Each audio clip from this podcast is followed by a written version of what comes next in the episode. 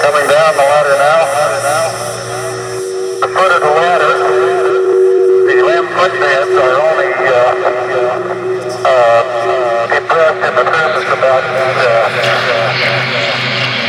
one or two inches. And they'll step on the LM now. It's one small step for man, one, one giant leap for mankind. Ah, I believe it's static. Okay, let's go. Would you tell me? Okay, Neil, we can see you coming down the ladder now. The foot of the ladder, the LM footpads are only uh, uh, depressed in the surface about uh,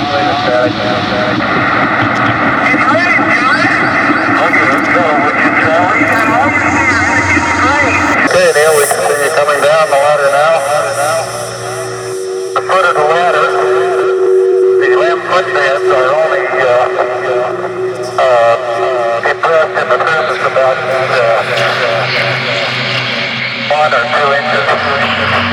And they'll step on the LM now.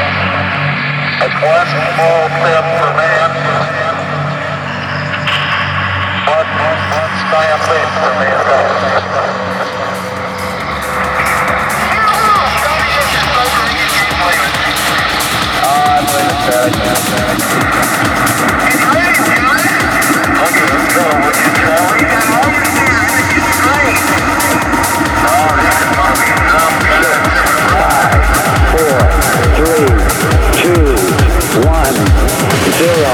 All engine running. Liftoff. We have a liftoff. 32 minutes past the hour. Liftoff on Apollo 11. Tower clear.